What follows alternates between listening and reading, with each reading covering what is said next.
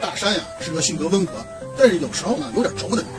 他老婆呢盛楠是个快人快语、性格泼辣的。两个人结婚不久，但是性格不一样，日子过得挺拧巴。隔三差五啊，这两口子就拌嘴吵架。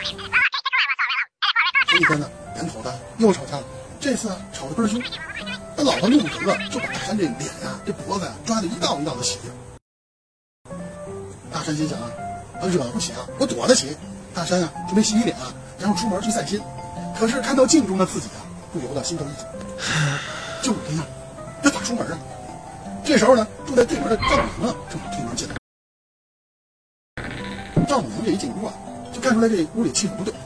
大山就委屈的指着自己的脸说：“妈，您看，这都是他挠的。”丈母娘听了以后呢，脸色一沉，喘着粗气，瞪着他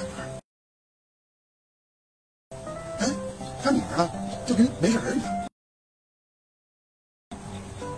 看到这情景，大山心想：哼，我收拾不了你啊，看你妈收拾你吧。于是他就抢着出门啊，就震得连那女儿抽音。只听见屋里的丈母娘啊，大发雷霆，拍着桌子骂道：“你呀，简直气死我了！你怎么这么不懂事啊？”妈，您不知道是他。没等女儿说完，丈母娘就说：“不管怎么着，你把他祸成这样，就是你不对。哪个男人不要脸面啊？妈，我下次注意不就行了吗？我和你爸也吵架，嗯但是你见我抓过他脸吗？